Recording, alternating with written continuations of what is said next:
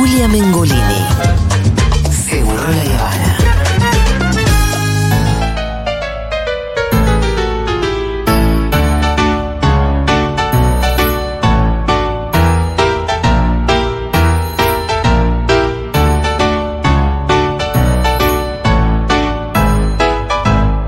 Aldana Contreras ya está en el estudio de Seguro La Habana. Futurock. ¿cómo andan? Hola Aldi, ¿cómo estás? Muy Necesitamos bien. toda la línea Sí. respecto del, del chupete. Te necesitamos. Y del chupetómetro. mal, ¿qué Bueno, a ver, eh, voy a improvisar un poquito porque a Sí. ver para otra cosa, pero vamos a charlar un poco de esto. Re fan del chupetómetro. Del ¿Por qué? chupetómetro. ¿Por qué?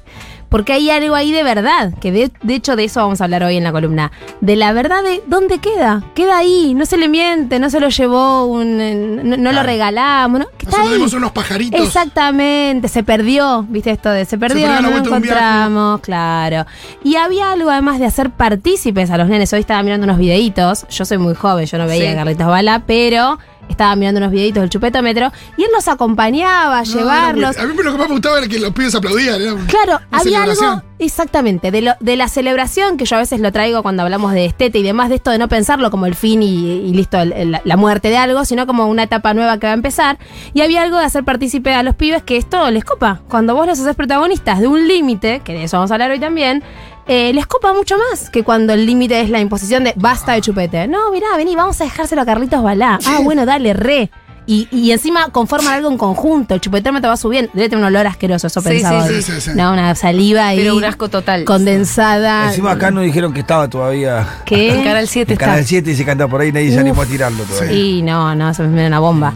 Eh, pero digo, había algo de una Perdón, los desalmados de la gestión de Macri sí, de- destruyeron a Samba en Tecnópolis. Exactamente, los descuartizaron. podrían. Eh, no, pero de verdad, esto, que está bueno que arman algo colectivo. Eso me gusta. Como que sos parte de algo, ¿no? Sos parte de un montón de niños que están en la misma que vos y que pasaron por esa instancia. Hay algo del, del- del proceso que me Y encanta. aparte, como yo le decía, que contextualizando, eran épocas en donde las alternativas para dejar el chupete no eran tan. claro. Ahí había pimienta, limón, Sí. está Si envenenado. ahora hay mucha mentira, hay mucho límite como muy mal comunicado, de vuelta, ¿no? Dejar el chupete es, es- es la- es el establecimiento de un límite, hasta acá, hasta acá llegaste. Eh, imagínense en ese momento lo revolucionario que era poder hacer partícipe a los niños y a las niñas de ese momento. Me parece espectacular. ¿Cuál es el momento para dejar el chupete? Y en realidad los odontopediatras recomiendan que no, no pase el año. Ah, Pero muchas veces va mucho más después no, del son- año. los nenes que iban a lo de Carlito dos años. cuatro. Hasta los dos años sería como el ideal. eh, y que cada vez, a partir del año, que cada vez se use menos. Que se use solo para dormir, que se use solo para viajar en auto, para situaciones más. Solo los mitos eran la deformación del paladar. No, no, no. Si continúa, Ah, ¿sí? si continúa Ah. luego del año y pico, dos años, sí. Y al Ah. principio que puede interferir con la lactancia. Sí, también eso es una verdad. O sea, el primer mes de vida, si vos vas a dar teta, no le des chupeta al bebé. Porque Claro. puede complicar mucho la lactancia. El mito era ese, por lo menos nosotros cuando éramos chicos, era que te deformaba el paladar y te costaba después habla. Sí, obviamente, Ah. porque vos pensás que la configuración, bueno, esto toco de oído, ¿no? Pero lo digo más de mi lado de puericultora, de, de- de entender la boca desde ese lugar. La configuración de los dientes, de cómo los músculos orofaciales de los labios se ubican, tiene que ver con en qué posición estás eh, la mayor cantidad de tiempo del día. Si vos tenés una cosa en la boca metida y tus dientes se ubican de una manera y por ende tu habla y tu dicción también se va a ver comprometida. No, no, no es un mito eso. Ah, muy bien. Y, y por eso es mucho mejor cuando dicen, te usa la teta de chupete. No, que use la teta de teta, que no use chupete. Digamos, como mucho mejor la Claro. teta, que no te deforma la boca, que un chupete que lo tiene puesto todo el día. Igual el reflejo queda, ¿eh? El de la teta, porque eh, Manu cuando se va a dormir hace el ruido, hace el. Y porque la succión regula. Sí. De hecho, viste que el chupete en inglés se llama pacifier, como que esto lo- lo- los calma, los regula, los organiza.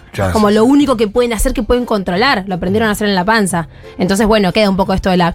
El, el- el gestito, ¿viste? A veces Sí, hasta se le ve la lengua moverse, Sí, sí, están ahí con la boquita un poco abierta. Es el gestito de la regulación. Qué bien. bien. Hasta Bueno, acá pude llegar con esto, chicos. es Perdón, todo lo que sabemos. No, Lo desanaste un montón. Lo preparo más. Estamos a punto de cancelar a Balá el día de su muerte. tipo, No, por favor. No, no, para nada. Estamos muy bien. No, que tenía una anécdota muy buena de Fede Vázquez. A ver, Ah. Carlitos Balá. ¿Cómo Eh, me la acaba de contar su hermana Yelén.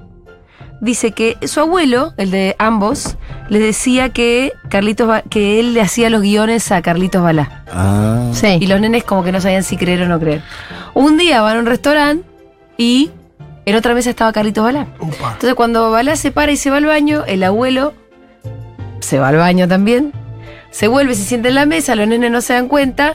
Y viene Carlitos Bala a la mesa y le dice al abuelo: Le hace todo el show. Carlos, ¿cómo te va? Che, me debes el guion del próximo programa. Todavía no me lo mandaste. Y los dos nenes. Era verdad. ¿Y cuándo se enteraron hermoso. que eso O sea, esta Fede venía a contar Hubiera cómo sido fue. muy lindo que nunca se Sí, entere. claro, porque ese. ¿Cómo te enteraste que tu abuelo no le hacía los guiones a Carlitos Bala? Pero igual también es buena la anécdota del abuelo convenciendo a Carlitos. En el baño diciéndole, "Mirá, Hermosa. vos lo que tenés que hacer es esto, ahora venís a la mesa. Me imagino la situación, es muy Hermoso. genial. Tipo, tipo Mike de Better Call Saul. Mira, lo Pero- va a pasar ahora. No sé. Ahí- Vos salís, me tenés que decir esto y ahí estamos bien. Es hermoso el nivel de conocimiento también de, de- de los niños, ¿no? De como, li- la importancia de hacerles lugar a esa fantasía. Hermoso. No, porque Hermoso. si no, la- escúchame, la mentira del abuelo de Fede corría un riesgo. Oh. Imagina después de Carlitos Valeria. No, ¿Vos quién claro, sos? claro. Todo el mundo No, llorando. obviamente. No, hermoso. Hermoso. Lo queremos. Bueno, ahora sí, la columna. Vamos a hablar de límites, como ya spoileé un poquitito. Ya hablé de límites otras veces, pero es un tema re importante. De hecho, Sí. yo a veces tengo consultas de otros temas, de estética, y siempre aparece el tema de límites. Sí, Es como sí. un tema, siempre. Eh, voy a hacer como un breve repasito de cosas que ya he dicho, pero porque el público se renueva. Y porque Eh, yo ni me acuerdo, la verdad, tampoco. Pero vos los comunicás muy bien a los límites, Julia. Yo te he visto comunicar los límites ¿A a Rita? Rita, muy bien. ¿Sí? Vos y Fede, sí, muy Ah. bien, muy bien. Vos también, Fito. A Pito ¿Sí? no te vi, perdóname. No, soy un Eh, desastre. Un desastre, un desastre. Bueno, a ver, No puedo esto. salir con mi hija sola, imagínate. bueno, Porque hace lo que quiere ella. Sí. Pero porque ya está en nada la que está bien que un poco. No, igual fue siempre así, Débora nunca. Ah, yo te quiero salvar, Pito, no me compra lo que quiere. Es- la pelea siempre es. Vamos nosotros dos, papi, solos. Ah, me Y- habías dicho. Y Débora ahí, no, no, no, voy yo con ustedes porque hacen un desastre. Yo no vi, pero sí lo que vi ayer, que vino Rita porque había paro, Sí. que vuelve con una bolsa de golosina que le había comprado el tío Pitu. Y tú sos de esa, no, no, no, no. Sí, Claro, bueno. ese- pero pasa que es el tío Pitu con la hija. Claro, sí, claro. eso. Claro, ¿Acaso papá, flaco? Ubicate la palmera. Bueno, la importancia de, de- de entender que los límites son parte de la crianza respetuosa. Esto es algo que sobre todo vimos mucho en el, en el taller que hicimos acá en Futurock de crianza. Eh, hablamos mucho de que los límites son parte de cualquier vínculo saludable. Incluso los no tan saludables también tienen sus límites y más bastante claros. Es decir, si yo me vinculo con una persona, sobre todo afectivamente, necesito saber hasta dónde, que sí, que no, Claro. cómo, de qué manera. Y que también hemos hablado acá alguna vez que los límites no se ponen. Vieron que está esta idea de ponerle límites. Y decimos que los límites se comunican. Los límites además están, ya existen. ¿No? Hay algo de un límite corporal ya de por sí. Nace ese bebé, ya está separado de vos. Hay un límite que ahí se establece. Lo apoyás en la cama, no en el piso. Hay un límite. Los límites están ahí. Lo que pasa es que nosotros, como mapadres, tenemos una función que es medio mm, bastante importante en relación a los límites, que es la de introducirlos a la cultura, traerlos a este lugar y decirles acá, en este lugar, las cosas funcionan así. Acá en Occidente es de esta manera también. Exacto, también. ¿Por qué? Porque es una manera de. Es un acto de amor. Introducir a un niño a la cultura, es decir, tenés que ser parte de nosotros. Una vez Santiago Levin había hablado de esto, a mí me encantó, esto de, bueno, les marcamos que sí, que no, como un acto de amor. Eh, el tema es que nos creen todo, ellos a nosotros en un primer momento. Entonces tenemos, como dice Spider-Man, una gran responsabilidad. Digo, tenemos un poder enorme, tenemos una gran responsabilidad. Si les decimos que así se hacen las cosas, así van a pensar, al menos por un tiempito, que funciona el mundo. Que no quiere decir que lo vayan a aceptar y que el límite, porque yo lo comunique, va a ser aceptado sin resistencia. Como por ejemplo, castigos y premios, decís vos. No, estoy diciendo más que nada que no quiere decir que porque yo comunique el límite amorosamente Sí. y con paciencia, mi hijo o hija va a decir, ok, querida Ah, madre, claro. ahora comprendo cómo funciona el mundo, lo voy a hacer como me lo pedís. Y Pero en el otro- mundo me lo van a decir siempre así amorosa y cariñosa. De ninguna Claro. manera. El otro día lo decíamos justo con Levin, que yo contaba que eh, Manu, una de sus primeras como frases así más conceptuales donde tiene una idea, dijo, no, no me gusta prestar. Ay, lo amo. Y, y Levin decía, bueno, ¿a quién no le, a, a quién quién le gusta? A nadie le gusta En general no me gusta, pero bueno, es algo que, que, nada, nos introduce en la cultura, esto del, del acto de amor, de decir, mira, está bueno prestar por esto, esto y esto. Eh, pero nada, lo que surge es, vos le- se lo puedes comunicar y bueno, después también hay que ver cuánto le gusta, Y ¿no? hay que entender que los límites no le gustan a nadie por lo general. Cuando vos te dicen, señor, acá no se puede estacionar, no te gusta que te digan eso. Decís, ay, la puta madre, yo Ah. tengo que. El límite no te gusta, porque por lo general queremos hacer lo que queremos. Entendemos que hay códigos y que para vivir en sociedad tenemos que respetar ciertos límites. Que hay también autoridad. Esto, viene un policía y te acá no se puede estacionar y mejor llévate el auto porque te lo van a llevar. Claro. No digo, hay algo de esto que se empieza a armar y que es importante en los niños y las niñas. Pero esto que decíamos, no va a ser sin resistencia y esto está bien. También hemos hablado otras veces que en la primerísima infancia, sobre todo a partir del año y medio, dos años, cuando empiezan a aparecer los berrinches, es necesario que los niños pongan a prueba esos límites. ¿Por qué? Porque es la única manera que tienen de saber que esto realmente es así. Claro, y hasta dónde también es algo que vos tenés que comprobar con tus propias. ¿Cómo se prueba si no Sí. es haciéndolo? Digo, hay algo, hay pocos límites que vos realmente no necesitas cruzar para entender que es un límite de verdad. Y sobre todo los entendés cuando sos más grande. Los riesgos, por ejemplo. No necesitas haber chocado con el auto para saber que ir a 180, no sé si se puede, no sé nada de auto, como se acaba de quedar claro. Eh, eh, digo, es peligroso, ¿no? No lo vas a hacer. Eh, pero, ¿qué pasa con estos límites que bien comunicados y todos aún así no alcanzan? Esto es lo que escucho a diario en las consultas. Se lo digo bien y lo hace igual. Se lo dije dos millones de veces y lo hace igual. Bueno, primero decíamos, si son pequeños, querer hacerlo igual está dentro de lo lógico y lo esperable y es así como funciona el mundo. Pero ¿qué es lo que hace la diferencia? Ya saliéndonos de esto de, o sea, saldando la discusión de que el límite no tiene por qué ser comunicado ni con gritos ni con maltrato, ¿qué es lo que hace la diferencia? El nivel de verdad que tenga ese límite que yo esté comunicando para mí, el comunicador. Quiero decir, si es cierto para mí lo que te estoy diciendo, es más probable no que lo aceptes sin refunfuñar, pero que lo termines interiorizando antes. Por Tu ejemplo, convicción ahí ver. juega. por ejemplo, ¿qué límite de estos dos creen que es más fácil de interiorizar o ustedes en sus experiencias más paternas? No toques el horno que está caliente o apaga la tele que hay que bañarse. No y toques la del el horno. El horno es más verdad fácil. que la del horno no. Sí. ¿Cuántas veces hay que decirlo? Pocas, probablemente lo del horno. Es Pocas. verdad. Y, y- y ni siquiera es necesario que se haya quemado, que se acerque demasiado el calor. Capaz se acerca un poquito y ya, Ya decís, sé. ves que esto te puede quemar. Y no hace falta que se haya quemado para que lo acepte. ¿Por qué? Porque hay una carga de Claro. verdad en lo que vos estás Y diciendo. también hay, hay acciones que vos haces cuando tratás con el horno, que te ve. Exactamente. Te das con los Cuidado, trapos, viste que andás con correte, trapo. Cuidado, correte. Sé que uno, que uno siempre está atento a eso y demás. Tengo un amigo que se dio cuenta que era más eficiente lo de quema y lo empezó a decir quema cada vez que agarraba algo que no quería que agarrara. Y pibe ya no, no, pero pibe nada. no, No, no mal. nada. No, pensé que le iba a decir algo lindo. y No, que pésimo. no. Le decía quema. y entonces, Después tocaba y decía, no, no quema, ver el horno, ¡pah! Claro, bueno, más que quema. No, bueno, pero, pero ¿por qué nos, nos es más fácil no solamente de comunicar, sino esos niños de entender ese límite? Porque creemos en ese límite. Porque incluso el riesgo que hay, casi que lo podemos palpar. O sea, yo, si mi hija se acerca al horno, ya pienso, ¿no? Como dolor, guardia, llanto, instituto del te tirás quemado, encima. crema. Porque sabes lo que se Aparte viene. hay una frase, cerca de la cocina no, cerca de la cocina no, cerca... Porque hay un 100 riesgo que es tan inminente, tan concreto, aparte de inminente, que, ok, lo transmitís así, incluso sin gritar. Es verdad que en, algún- en alguna época se discutía que en realidad esos límites se, se- se aceptaban más porque los decís fuerte, ¿viste? Como, no, cuidado, el horno no. Pero en realidad vos podés acercarte y decirle, a ver, el horno no, vamos para allá. Y lo van a aceptar igual. Bueno, de vuelta, está la carga de verdad.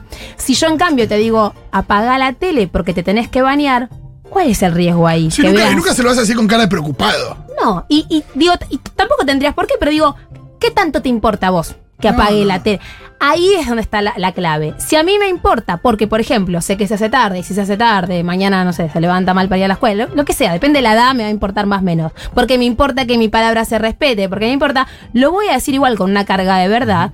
Y de vuelta, con resistencia, va a ser más fácilmente aceptado que si yo estoy desde la cocina y te grito, anda apagando, che. Eh, Sí, pero ahí no influye un poco también en los vaivenes de uno porque a nosotros nos pasa con Kiara. Hay veces que estamos apurados de verdad, entonces, Kiara, dale. pa. Sí, sí. Y hay veces que le decís, Kiara, anda a bañarte.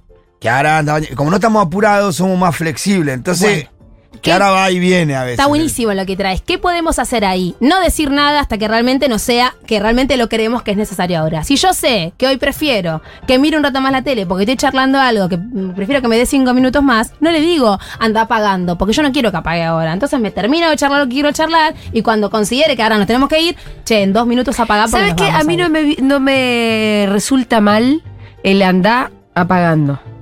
Es donde empieza la negociación. Porque Rita es una uno, es como Nina, Sí, son no. líneas especiales. O sea, Bueno. Sí, sí, digo, sí. no, no, Pero tiene- yo si le digo Rita, si yo le digo Rita se apaga la tele ahora, es más escandaloso. Obvio. A que si yo le digo Rita, te queda un ratito, ¿eh? Pero ahí Sí, Julita, pero un igual el ratito- y- el ratito después se transforma, no sé, el león ahora que tiene un reloj. Sí. Era, no, Fito, son y 47. Ah. Me dijiste y 50. Ay, Bueno. No, bueno, pero pero, pará. después si 50... Sí, ya sé, pero A mí me sirve también- negociar. No, habla. Uy, Julia, trajiste un tema. Ah, que no. Pero, pero. La negociación no. ¿Cómo no? A mí Pero no me gusta Rita, la Rita, negociación. es el- Pará. Rita no sería un pero parámetro. Hay muchas cosas para decir acá. Rita no es parámetro. Yo me fui igual con que Rita Nina, al kiosco no son ayer y parámetros. era como que hablé con Vargallosa.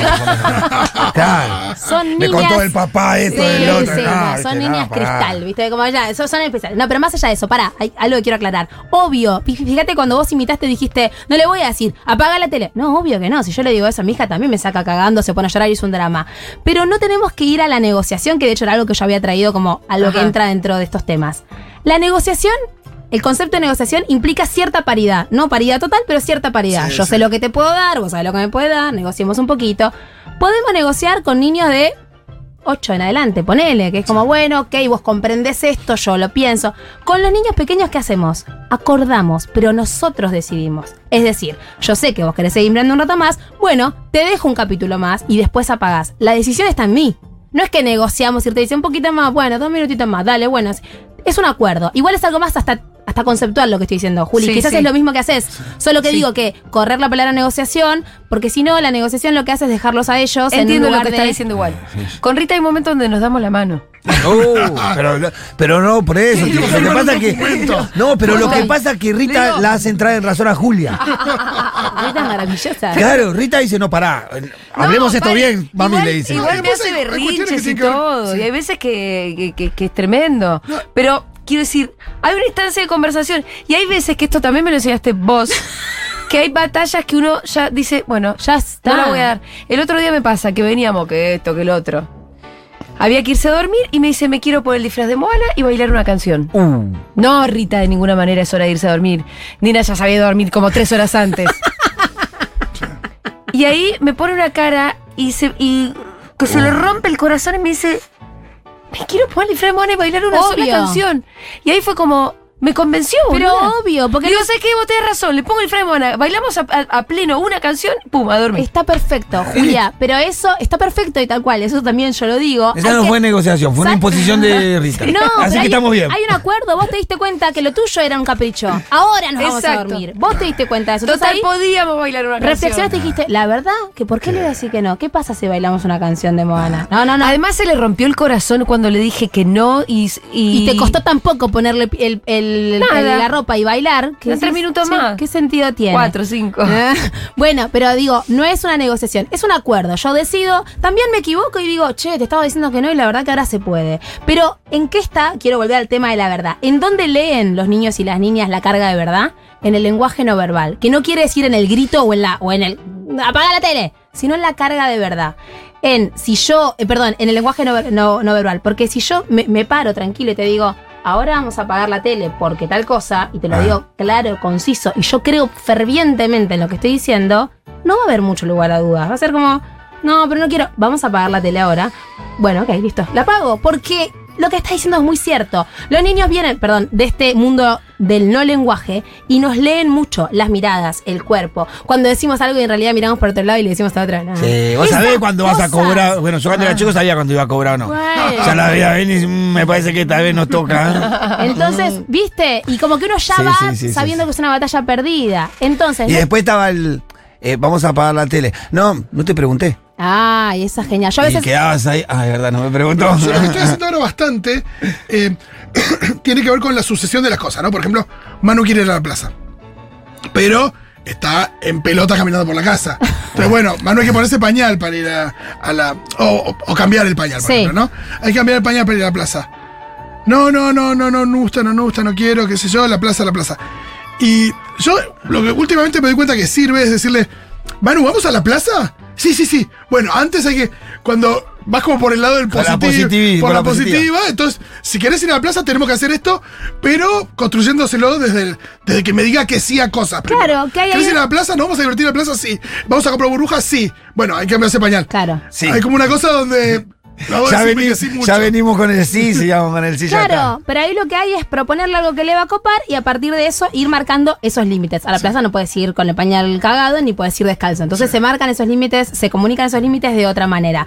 Pero es muy importante diferenciar entonces el enojo, el grito, el me hago el enojado con si para vos ese límite es importante de verdad o no. Y eso no se caretea. Los pibes se dan cuenta de eso. Saben cuando un límite es real y cuando un límite no. Siempre hay alguien a quien le das más bola que a otra persona. El ejemplo del horno es clarísimo. Aldi. Es como decir, uno nunca gritó para que no toquen el horno, me parece. Jamás. Y sin embargo, no tocaron el horno. Bueno, Pero ¿por el enchufe es Porque- otro. Porque, bueno, exacto, todo lo que es peligro, que, no, que, Mm. que- que aprendan a caminar, cuando caminan, que, que, lleguen a la esquina y frenen. Eso lo hacen casi todos los niños. Sí. Sí. Lo haces una vez, ojo, en la esquina No baje la calle, no baje la calle. ahí. ¿Por qué? Porque es verdadero. Entonces, la pregunta que traigo para que quizás se lleven quienes piensan qué difíciles los límites. ¿Difíciles para quién?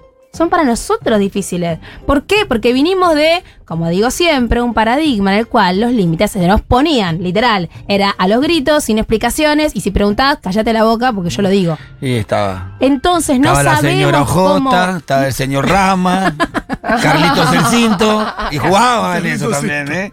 Salían a la cancha. y salían ahí y se acomodaba todo. Bueno, más allá de Era otra cultura, otro tiempo. Decime Oh, que sí, Carlito pero venía sin hebilla. cosa- Sí. No, no, sin hebilla, sin Ah. Pero también en la naturaleza del límite. En el límite no hay una cosa arbitraria también, porque, no sé, también, no cuando tienen dos años, no cuando tienen tres, pero sí cuando tienen ocho, cuando tienen nueve, la cuestión de explicar todo. Y a veces es una especie de loop de, de vamos, a, vamos a debatir algo Sí. durante 45 minutos que en realidad no tenemos que debatir porque tendrás que ir a dormir porque Y además no se puede intelectualizar todo con los niños. Una cosa es explicarles, nos vamos a ir a dormir porque es tarde.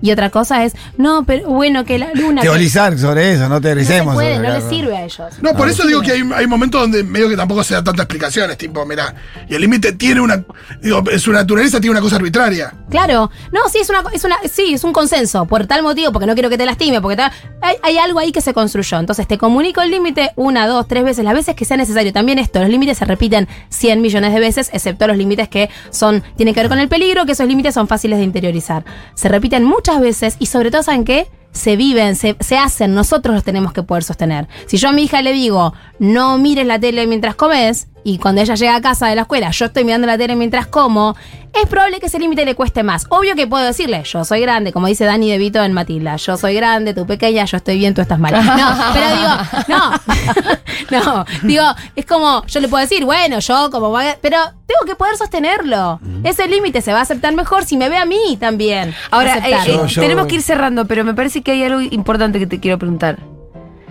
¿Es un problema, por ejemplo, desdecirse? ¿Cómo? De Desde decirse. decirse, claro. Ah, Bueno, desdecirse. Viste que hace un ratito desdecirse. hablábamos un poco No. de la negociación, del acuerdo y demás. Yo tengo diciendo que no respecto a algo. Y de pronto me doy cuenta, como decíamos, no es tan grave. Te puedo decir que sí. Exacto. ¿Sabes qué? Ahora Porque ahí me parece, creo yo, una falsa idea de que la autoridad la perdés No, cuando cambiaste de opinión. Para nada, para nada. A Podés ver, cambiar de opinión. Pero tampoco mensaje contradictorio, porque si vas y venís mucho, Cuanto más chiquitos son, tratemos de desdecirnos menos. De quizás tratar de pensarlo antes, porque la verdad es que es muy complejo para ellos que entiendan ese ni. Sí. Pero, pero enseguida podemos decirle, la verdad que ahora que lo pienso, tenés razón, no me di cuenta, podemos hacer esto y después hacemos tal cosa. ¿Sí? ¿Podemos cambiar de ¿Se opinión puede con cambiar una de nena de opinión? tres y medio? Obvio. Ah, porque cambiamos de opinión. Sí, claro. O sea, usted es una amiga que tiene una nena de tres y medio que cambia mucho de opinión. Tengo una se amiga que tiene una se llama Decile, Grita. decile a tu amiga que sí que puede y que, que es muy buena madre, que se quede tranquila. Sí. sí, y con, con la edad de Kiara ya no puedes cambiar mucho de opinión, eh, te marcan mucho eso. sí, te dicen, esa boludo. Y si vos lo hiciste, ¿por qué vos hiciste así? No, eso no- y si vos hiciste el otro día, enseguida te lo marcan. Ah, ya. Ah, Obvio, porque ellos ven todo. Vos sabés que el otro día ahí. le dije, e- ella me estaba discutiendo algo y le digo, ¿pero por qué Rita? Y me dice, porque sí.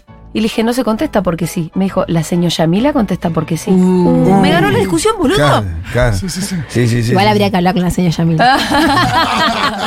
Hablemos con la señora. Pero la señora Yamila yo la entiendo, que se van para allá. y porque son sí. 16 nenes, porque sí, porque Y lo digo sí. yo. Pero ¿puedes creer que me discutió así? Y sí, obvio. Te Rita te puedo creer todo. todo. dijo Yo, te- eh, yo fui al kiosco, el otro día tuve una conversación. Era mejor que la que tengo con Débora. No Tremendo. digas eso que se va a enojar. Tremendo. Nada, la verdad se caga la risa. No, pero lo que, lo que está contenta es porque voy a entender mucho mejor cuando me pone los límites. Ah. Gracias. Aldi.